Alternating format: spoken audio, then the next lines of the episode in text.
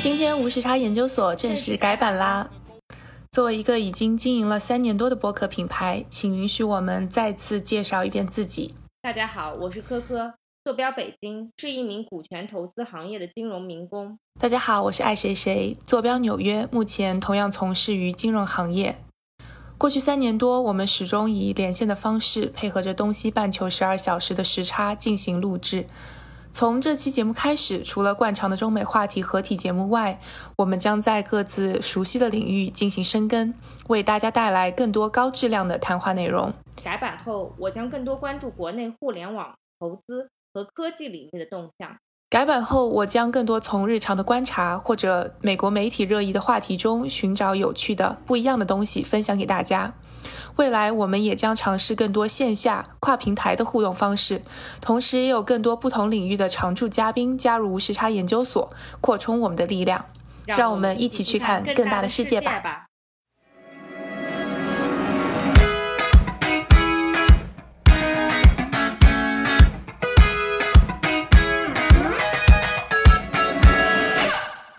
欢迎收听无时差研究所，我是爱谁谁。在今天的节目正式开始之前，我想先和大家简单的分享一下改版之后节目的思路。事情的起源是这样子的：有一天，我和几个张爱迪的朋友在吃饭，然后在知道我是土生土长的中国人之后，就饶有兴趣的问了我很多他想了解的关于中国的事情。但事后我在想，他问我的问题很多呢，都是基于美国媒体有报道的内容和话题。但事实上，作为能够看中文新闻媒体的我来说，有很多值得讨论的话题，在普通英文的语境下是缺失的。因为 we don't know what we don't know，是我们不知道我们所不知道的。反之，在中文的环境里，是不是也有这样的问题呢？所以我才想到要从美国生活日常讨论的话题出发，给大家提供一些不同的角度和思路。当然，我想聊的东西也不见得就局限于美国。抛开国家层面的各种问题，说到最后，无论我们身在哪里，本质我们其实都是普通人，我们都会面对很多同样的问题。在面对和处理这些问题的时候，会有很多值得互相参考和借鉴的价值。就像今天这期我想和大家聊的话题——睡觉一样，我们都要睡觉。不管你在哪里，不管你生活在哪个国家、哪一片土地，我们都要睡觉。如果你尝试着几天不睡觉，你就知道不睡觉的痛苦。之前我跟张艾迪提起，说我这一期节目想做睡觉，就问他有没有关于睡觉的有趣的事情。他跟我说，他本科的时候尝试了有一次四五天不睡觉，然后每次当他很困很困的时候，他就疯狂的握紧自己的拳头，让自己全身的肌肉都紧绷起来，这样他就不会睡着。因为在你肌肉不放松的情况下，其实你是没有办法睡着的。然后我就说，那你为什么要做这件事情呢？他说他当时看了一个书，还是有一个特别有名的人说了这一段话，就是说只要你的意念够强，你就能够做到任何事情。然后他就想试一下，而选择这件事情就是看他能不能不睡觉。而事实证明，这确实是不可能的，起码作为一个普通人来说是不可能的。但我不排除世界上有些人就是很很特别，他们有这种能力，能够通过别的方式来修养自己的身体。举这个例子，就是想跟大家说，睡睡觉是一件我们每天都会做的事情。它看似普通，但其实对我们来说也是至关重要的。如果你感兴趣，就听下去吧。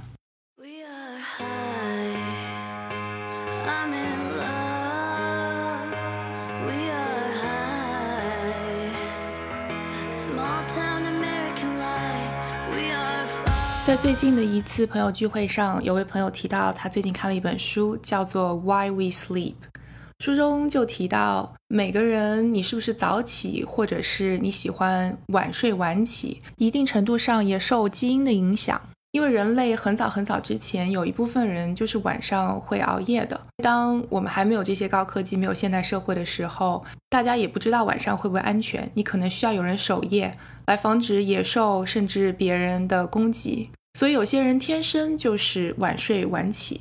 但是现代社会，我们的工作环境，大家会以你是不是一个早起的人来评价你的工作能力，却忘记了你是一个晚睡晚起的人，并不能代表你工作能力的高低。这个引起了我的兴趣，因为我个人就是一个比较能睡懒觉的人吧。今天的节目就想跟大家探讨一下，我们的睡觉习惯是不是就是因人而异的？为什么早起成为了工作能力强和成功的一个标签？以及睡觉这件事也有文化差异。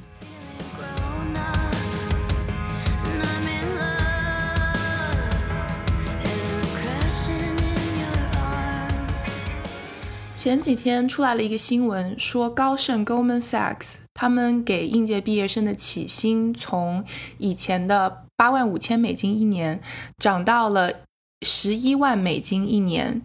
基本上是涨了百分之三十。要知道，在过去的十年里，它才从七万五涨到了八万五，而突然一下子就涨了这么多，大家都非常的关注。其中有一个原因，就说到可能现在大部分的应届毕业生都会想要去 IT 公司工作，因为，呃，时间更自由，而且可能也是一个更加朝阳的行业吧。金融行业作为一个老古董式的存在，对年轻人可能也失去了吸引力。我有身边有很多啊在 IT 行业工作的朋友。他们的生活状态和工作状态是我比较羡慕的。你早上不需要特别特别早起，然后起来了以后按照自己的节奏把工作做完。如果说你是一个比较自律，然后能够也希望在工作中有所表现的话，其实 IT 行业非常的适合你，因为你可以按照自己的节奏、自己的想法去做很多的事情。而如果在金融行业，像我们。经常会有非常非常早的会议，而且像我只是普通的 consultant，不是 banking 的核心业务。如果说你是做 trading 的话，可能七点不到就已经要到公司了。我经常早上可能八点开会的话，我七点四十五才会起床，因为现在都是 work from home 嘛。等我八点上线的时候，其实我脑子里还是嗡嗡的，前十五分钟我都不知道他们在说什么，然后才会慢慢的找到状态。我一直以为这就是因为我比较贪睡，然后我就是需要睡很多，也有可能我就是比较 lazy，就是比较懒。但我从来没有觉得这是一件多么不耻的事情，好像也不会对我的工作和生活造成太多的影响。但为了这个节目呢，我有特地去查一下，其实每个人的生物钟，包括就是我们的内部的时间表，都是不一样的。就是有两类人，一类叫做 lark 百灵鸟，还有一类就是 owl。我们经常会说啊，I'm a night owl，就是说我特别喜欢熬夜，我在晚上特别精神，像猫头鹰一样。百灵鸟呢，就是相反的，这一类人呢，倾向于早睡早起，而且在上午的工作状态会比较好。不像猫头鹰，就是喜欢熬夜晚起。但在一个普通的工作日，我想大家都非常有经验了，就是我们所有人基本上是会在同样的时间到达办公室，比如说早上九点。对于百灵鸟来说，这是一个比较好、比较适合它们生物钟的这么一个状态，但是却非常不适合猫头鹰，他们不得不提前，就是可能两三个小时起床，就是对比他们自己内部的这个生物钟，这就形成了一个概念，叫做社交时差。Social jet lag，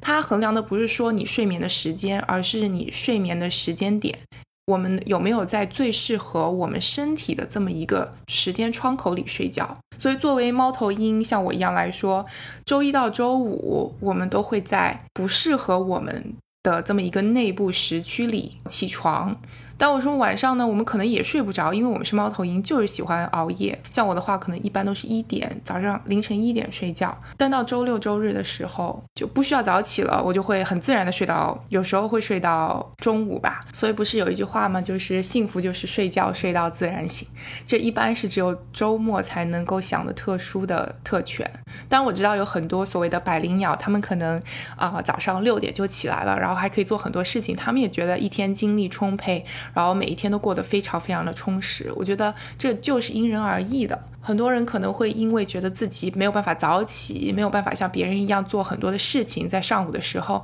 而对自己有一种就是觉得自己好像不如别人吧。我希望这一段能够告诉你，其实不是这样子的。如果说你能够在晚上完成很多事情，那也是挺好的。那这两种人，两种睡眠的类型，对于你的日常工作有什么影响呢？像我们刚刚说到了，百灵鸟在中午之前会觉得最清醒，上午会最有活力，最喜欢的是在就是上午的时候做很多事情。像夜猫子、猫头鹰的情况就是说，我整个上午的工作效率可能都会比较低，而这个情况就会导致很多社会的所谓的惩罚。我不知道这个比例是怎么样啊，因为我经常会遇到同事就跟我说啊，上午的时候就说我这已经是我今天的第三杯咖啡了。也就是说，你为了在上午能够提高他的工作效率，不得不用一些咖啡等等这种外界辅助的手段来提升自己的精神状态。但现在的工作大环境就是这样子，每个人都在为了证明或者说努力成为一个 morning person，就是一个早起的人。就是你随便搜一下所谓的成功人士的好习惯，基本上都有早起这么一点。成功人士的一天一般都是早起，然后去运动，运动完自己做个早餐，然后还要做一下阅读，处理一下邮件等等，就好像他们从六点到九点就已经把一一天所有的杂事都已经处理完了。而我们普通人呢，也真的非常羡慕能够做到这样的人。网上还有各式各样的文章教你如何成为一个早起的人，所以大家潜意识里认为早起就是一个好习惯。但我特别想说，这或许只是一个习惯，因为相反的，就好像没有人会说啊，我早上没有早起，但是我下午和晚上做了好多好多事情。晚上做事，很多人会自然的认为这是一种拖延症的同义词，但其实这是非常不同的。所谓的拖延症，其实是他们推迟工作。导致他们我没有办法按时完成，然后在我们所认为的下班后的时间来工作，这和你的工作效率在晚上更高其实是呃不一样的事情。但我们还是生活在在这样一个社会大环境里，还是要奉行所谓的多数原则，所以不得不玩这样的一个游戏规则。那自然而然可能就会影响很多人的所谓的工作效率和表现出来的这种工作能力吧。所以我自己的话，嗯，我早上一般会处理一些比较简单的工作，或者就是开开会讨论讨论。然后中午和下午之后会认真的做一些比较需要思考的东西。当然，我不是知道了这个以后才这么安排的，我可能就是知道自己早上实在是没有办法认真 focus，所以尽量能够把比较难的工作安排在下午。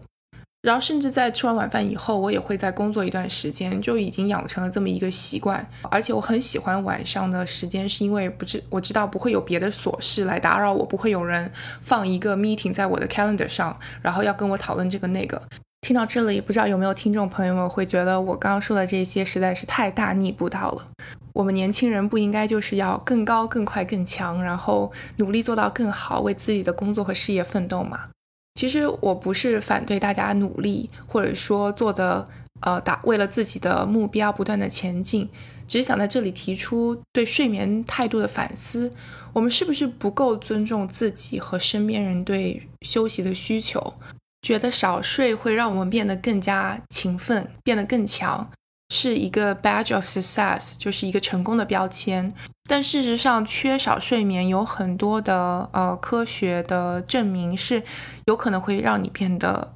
造成肥胖啊、精神不佳等等对身体有害的一些问题。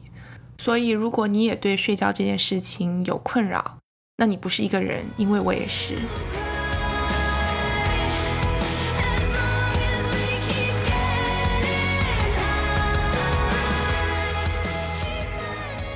刚讲了那么多，大家可能觉得说啊，我是个夜猫子，我是猫头鹰，非常可怜。但其实，嗯，百灵鸟也有自己可怜的时候，因为他们也会遇到所谓的社交时差的问题。因为现在的 social life 就是你要跟朋友一起出去玩啊，都会安排在周五或者周六的晚上。特别是年轻的时候，我可能还会说要去晚一点去酒吧，然后和朋友喝喝酒啊。很少有朋友会约在。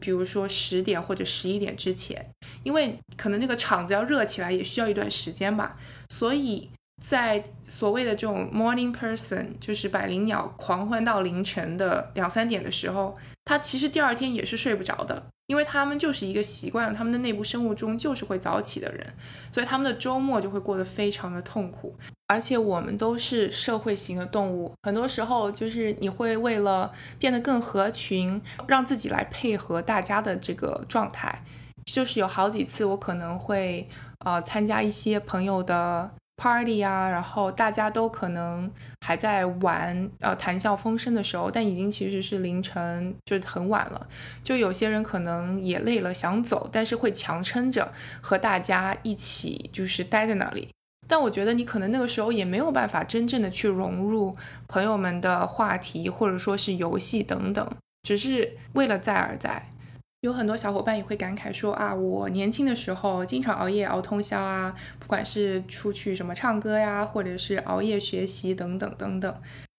因为年龄对于你的睡眠类型也是有非常非常大的影响的。因为很多小孩子他们都是能够早起的，像我小时候，我特别记得，就我可能六点不到。六点左右吧就起床了，然后七点之前就会到学校。当然我们的课是没有那么早的，我一般早上去的时候就是和朋友们一起就是放 CD 听，那时候还是用 CD，然后就是在教室里面用教室的那种音响设备放歌，就觉得非常开心。但我到初高中的时候就就会睡到很晚。当时我非常，当时我真的有反思过，觉得非常后悔，为什么小学的时候要早起？要是能够把那些时间都用来睡觉就好了。我高三的时候几度因为经常迟到，还被班主任威胁说要找家长，但我当时没有害怕，因为我妈知道我就是一个早上起不来的人，嗯，也而且说实话也并没有影响我的学习。就是如果说你早上起来那个多起早起那半个小时和一个小时，对你的学业和工作没有什么帮助的话，又何必为难自己呢？上了大学以后，我想熬夜，肯定对大家来说都是家常便饭。我是不选上午的课的，因为我知道我肯定在睡觉。但步入社会以后，你对这个时间分配、时间区块的划分，其实是没有自己的这个主动权的，还是要按照公司上班的时间去上班。而五十岁以后，基本上你又会成为一个早起的人。我想这也是为什么像比较 senior 的，就是公司的高层领导，可能都会在早上呃做很多事情。我觉得这就是一个呃生物钟睡眠类型不断变化的这么一个过程。但我说了这么多啊，其实我想说的重点就是了解自己的睡眠习惯，然后尽最大可能去利用它。如果说你有一些什么重要的事情啊，或者说需要认真思考的东西，需要你全身全身心关注去做的东西，可能放在你最佳的时段是最好的。我也不希望给大家带来更多的焦虑啊，就觉得说啊，我可能自己的这个睡眠习惯就是不适合这个社会，我注定没有办法表现得更优秀。其实我们也看到了更多的变化，更多的公司都在提倡这个 flexibility。就是你可以更加自由的分配自己的时间，你只要能够在期限内完成你自己的工作就好了。我希望这是一个未来的趋势吧。我们越来越多的认识到。人的差异性，就像我们之前节目里聊过的种族啊、历史原因啊、男女等等，有不同的所谓的社会不公，其实是因为我们用只适合于一类人的这么一个标准来划分这种社会游戏、社会规则。既然我们已经意识到了这可能是不普世的，那么我们就应该能够做一些改变。当然，这可能是一个比较。嗯，漫长，然后需要耐心的这么一个过程，但还是能够看到未来有更好的变化的。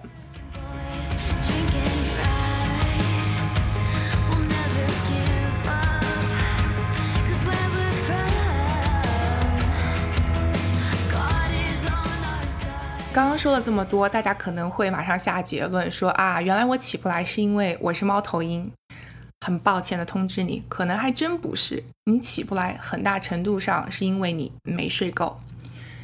二零二一年的全球睡眠调查报告显示，在全球平均来看，只有百分之五十五的人对他们的睡眠表示满意。中国呢略高一点，有百分之五十七，而在美国只有百分之四十。从睡眠时长来看，工作日的平均睡眠时长是六点九小时，周末是七点七小时，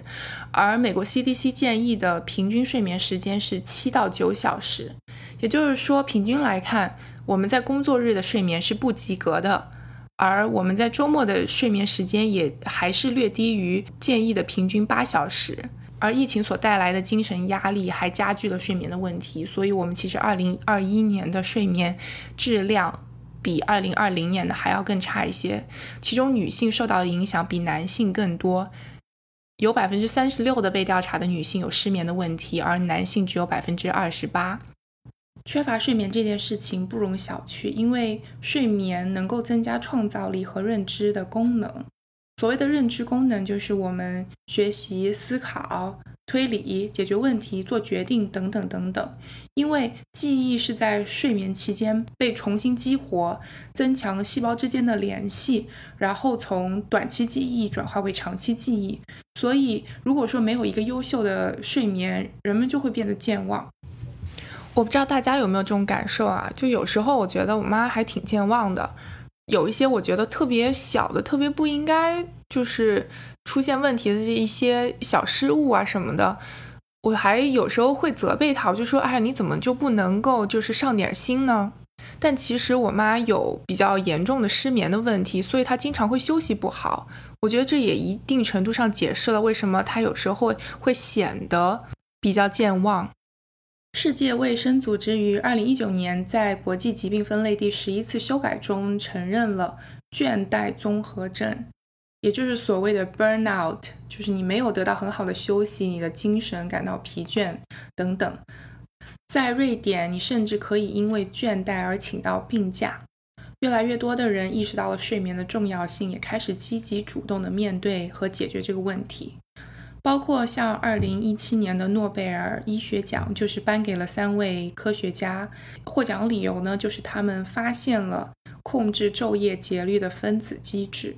我想当时也是，呃，上了很多新闻的头条吧，就说啊，研究睡觉都能够，呃，上得诺贝尔医学奖。但事实上，就是睡觉对我们人类来说是非常重要的一件事情，只是很多人没有意识到，或者觉得睡觉是在浪费时间。因为美国其实呃开放了一段时间了嘛，但是遇到一个问题就是，很多餐厅啊或者是酒吧请不到人。是因为之前像失业的人，他们在美国是有拿到我们之前聊到聊过的这种呃联邦补助金嘛，可能算下来每个星期有六百美金左右。那现在的问题就是，大家可能都不愿意回去上班，即使你有可能拿到甚至更高一点的工资，大家也不愿意。之前《纽约时报》就有采访一些就是前厨师。然后他们就说到，他们的工作时间是非常非常长的，可能从上午十一点左右就要开始备菜准备，然后一直要忙到凌晨一点钟才有可能结束一天的工作。也就是说，你一天有十四个小时都是在餐厅里度过的，然后你回家可能还要处理一些各种各样的琐事。然后他们长期都处在一个睡眠不足的状态里，而且他们的睡眠时间也是。呃，和普通人不一样的，包括吃饭等等，所以他们和自己内部生物钟是相当紊乱的。但在疫情期间呢，他们能够重新呃按照正常人的生活时间来呃过每一天，他们就突然发现自己的精神状态有非常大的改变，包括以前可能没有想过的一些事情，他们反而有很多的时间去看书，也让他们开始反思自己以前的这种工作状态是不是自己想要的。然后有很多人后来就可能真的在想要换一个职业，也是因为这件事情以后，很多餐厅才开始增加他们的，呃，包括洗碗工、厨师的工资。呃，我听说像很多洗碗工或者是那种传菜员的工资，在过去的十年都没有怎么涨过。当然，对于美国这个失业救助金的这个 program，还没有一个最终的定论。也有很多不一样的声音，有些人就会觉得说啊，因为这个救助金的发放，很多地方都找不到工人了。但我觉得反过来，我们也可以思考一下，是不是整个社会对于服务行业从业人员提供的回报和他们所付出的，呃，体力或者是脑力的工作是不相匹配的呢？当然，我在这里也没有更多的见解可以跟大家分享。如果大家有兴趣的话，回头可以请哲师、蓝师等等回来再跟我们大家聊一期，来做一个复盘吧。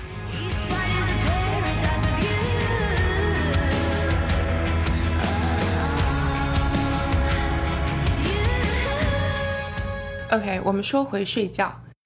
就是如果说你已经知道了你今天没有睡够。那怎么办呢？最简单粗暴的方式可能就是睡一觉，但是睡午觉有一点需要注意的就是它可能会导致睡眠惯性。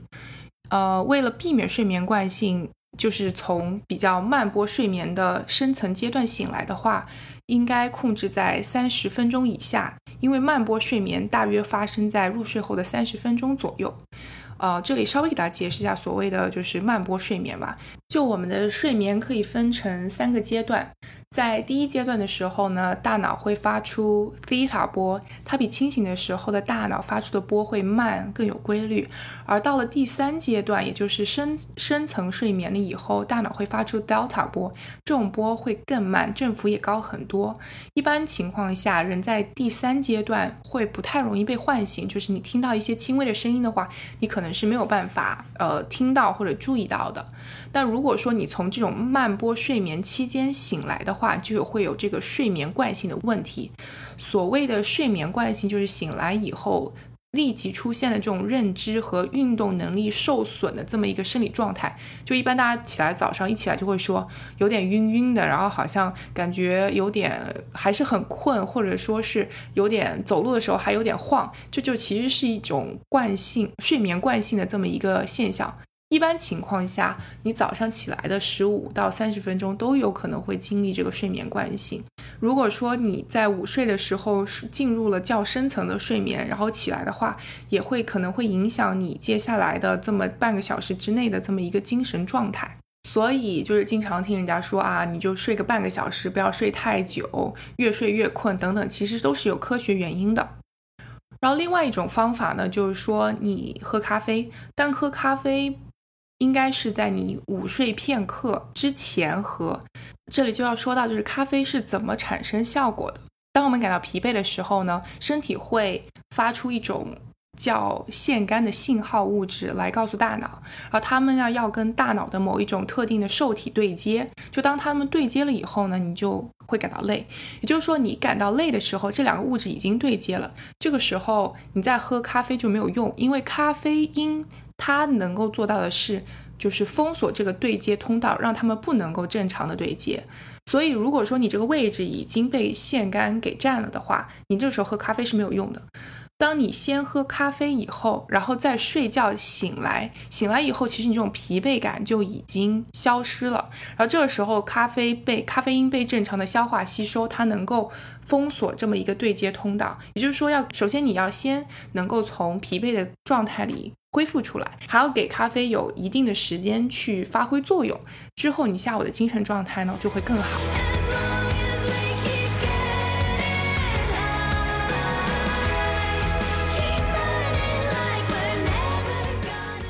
午睡这件事情其实是有很大的文化差异的。有两件事情我特别印象深刻，就是其实在美国是完全没有午睡这么一件事情的，呃。当我还在就是上研究生的时候，当时好像是要呃安排一个电话面试还是之类等等，然后我就去呃请教呃我们学校的所谓的这种 career office，就是帮你呃找工作呀或者帮你改简历啊等等等等这么一个。呃，办公室的人吧，然后我就我就随随便说了一句，就说啊，我约时间的时候能不能约中午呀？不知道他们要不要睡午觉等等，我不确定。然后那个老师当时就笑得很夸张，就觉得好像我问了一个特别愚蠢的问题一样。当时我还挺生气的。后来我真的再也没有去啊那个 career office 找过他，就觉得他特别的不 professional。就是因为我们其实当时我的商学院是标榜自己是一个国际商学院，包括我的同学可能又来。来自全世界各地来一个三四十个不同的国家，就是从文化的角度来说，它是一个非常多样性，然后有不一样的。学生的这么一个地方，而作为一个 career office 的老师，就是连这么一点不同文化之间的概念都没有啊！我们美国没有睡午觉这件事情，我觉得这件事情你可以这样说，你没有必要觉得是一件很荒谬的事情。反正我其实对这件事情是很生气的。后来还有一次，我上了一个项目，然后我们项目是挺多人的，然后其中有一个同事，他就是中午吃完午饭了以后，我们一般因为我当时是在一个很大的会议室一起工作嘛，然后大家可能都在自己的位位子上吃。饭，然后吃完饭以后，他就会到一个角落，然后就坐在那个椅子上，然后往后仰，这样睡个呃十五三十分钟吧。然后其他同事都会议论纷纷，觉得觉得好好笑，就是就就有时候会来瞟他看他一眼，觉得这是一件挺好笑的一件事情吧。我觉得说到底就是一个。习惯的问题，包括就是像我个人的话，我其实是从来都不睡午觉的，就有一部分原因就是睡不着，而且我好像也不需要吧。包括我几次在国内实习的时候，中午会有这么一个小时到一个半小时的午睡的时间，然后可能同事大部分同事都会趴一会儿啊，有些人可能会有一种折叠的躺椅，可以在办公室里这样打开，然后就休息一会儿。那我就在那里，我玩玩玩电脑或怎么样，大家也。就是也无所谓吧，就是你愿意怎么样就怎么样。这段时间你可以自由分配，甚至我知道有朋友他们会中午的时间利用中午的时间先去运动，然后运动完再吃午饭等等，这都是可以接受的。就这个也说回到我们聊睡眠这件事情。就是你在什么时候该睡觉，不是该睡觉，其实就是没有一个统一的标准的。像我们在中国，大家可能都会有这个午睡的习惯，在美国没有人有午睡的习惯。那你说有谁对谁错吗？就没有，这就是一个习惯的问题。说到午睡，最最最出名的国家，那应该就是西班牙吧？就西班牙语里，siesta 就是午睡的这么一个。词在英语环境中，我们也会直接用 siesta 来表示你 take a nap after lunch，就是午睡这么一个概念，就不需要跟别人解释说 siesta 是什么是什么意思，它就是一个大家都知道的这么一个概念吧。像西班牙，他们的工作时间就和欧洲很多国家，包括美国、中国很不一样。大部分的这种店呢，他们都会在十点左右，就是你正常工作日会在十点左右开始，然后你会工作到。呃，两点左右，然后这个时候两点到四点就是他们的所谓的 siesta，就是你这么一个很传统的下午的这么一个休息的时间。然后你四点的时候呢，会再开始工作，包括开门啊、开店啊等等，然后会一直工作到大概九点、十点左右。像我很久之前去西班牙，然后到了第一天晚上吧，可能那个时候六七点钟，然后我们就在酒店楼下的有一家餐厅想去吃饭，然后当时就吃了闭门羹，里面漆黑一片，什么都没有，我们就很诧异，去看了门上的这个他们那个 hours，然后就发现他们要八点才开门，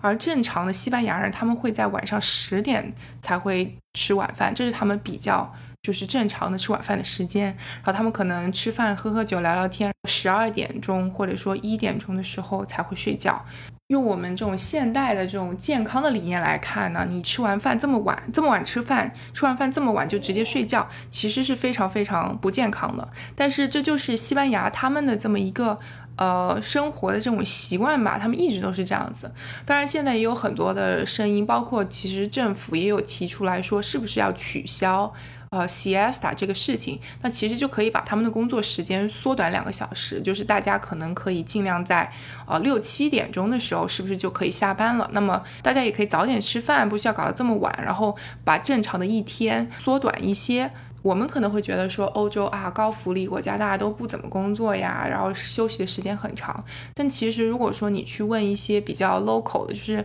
西班牙当地人，他们也会觉得他们自己一天工作时间非常久，很累，因为他们经常要工作到晚上，就没有办法呃有更多的休息的时间。就说虽然中午有这么两个小时 siesta 的时间，但是可能很多人也是在忙工作。当然，除了就是这种国民自己的生活、精神状态的角度考虑以外，还有一点就是说，它对他们的旅游业影响也非常大吧。就是很多小店中午都不开门，然后像有游客来了以后，要么就是吃不到饭，要么就是买不到东西，其实对他们的那种经济影响也是挺大的。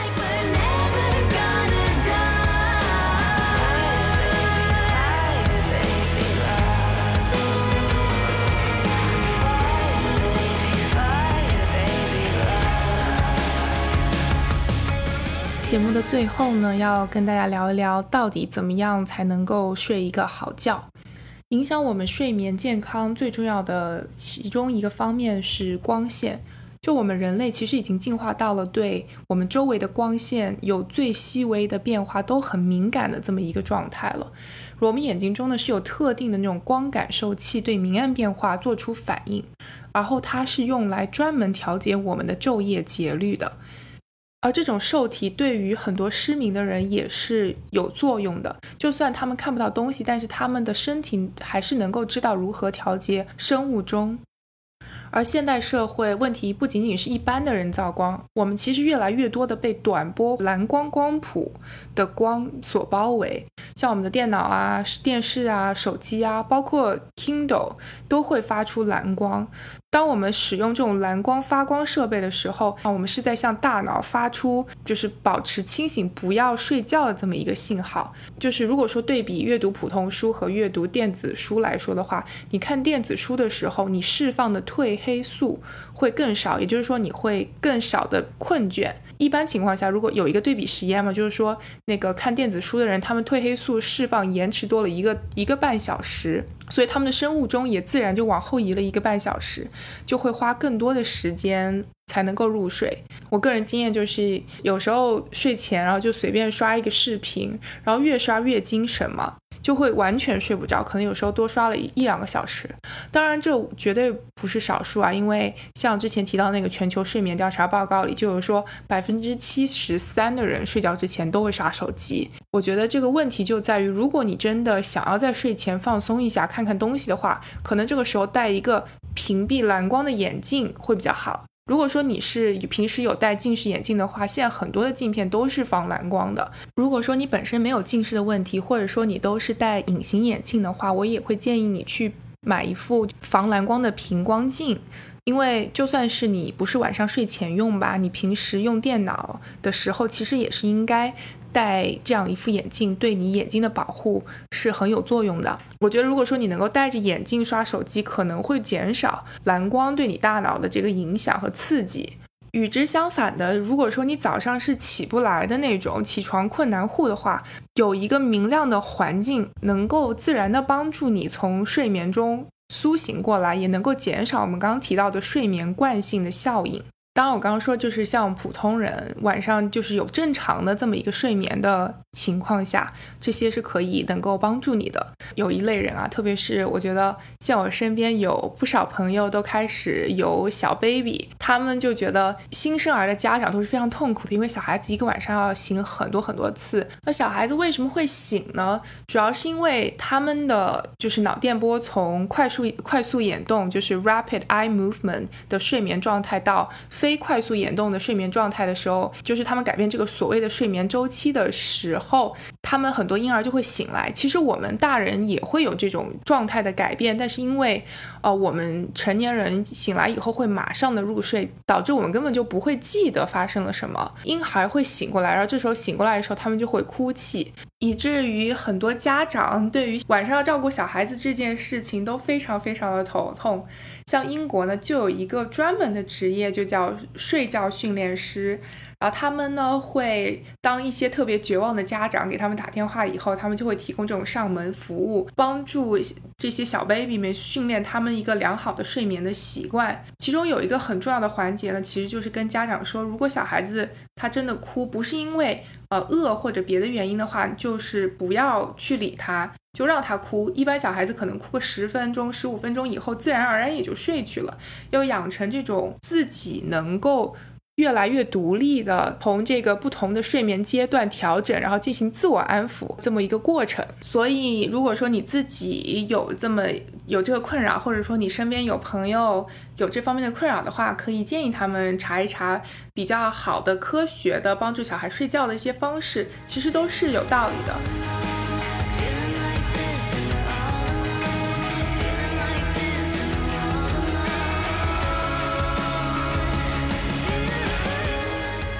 今天聊的这一些，其实关于睡眠还有很多别的方面我没有涉及到。我知道也有很多朋友可能会有失眠的问题啊，这一方面我确实也不是专家。也有社会研究表明，就是睡眠不佳、睡眠不足这些问题，在家庭收入低啊、少数族裔还有上夜班的这些人里面表现的更加明显。所以其实寻求休息，好好的睡一觉，也不是那么简单的一件事情。也希望听众朋友们在听了这期节目以后，有什么想法、自己的故事，或者是一些小知识想跟大家分享的话，可以在评论区给我们留言，欢迎大家一起讨论。我特别能够理解，我们总觉得自己有更迫在眉睫的事情和目标，我们总希望能够做得更好。但我希望这期节目能够让大家也有这么。短暂的时间去思考一下自己睡眠的状况。之前还有一位睡眠专家预测说，疲劳管理人员很快就会在各个公司开始普遍开来，就好像之前我们听说像那些大厂会有程序员鼓励师一样，能够让大家以更好的精神状态来面对工作，其实对于任何一个公司，包括社会来说，都是一件非常好的事情。但有一件简单力所能及的事情，就是睡个好觉。就像时间一样，事实证明，睡眠就是金钱。好了，今天的节目就到这里，希望大家今晚可以睡个好觉。Good night。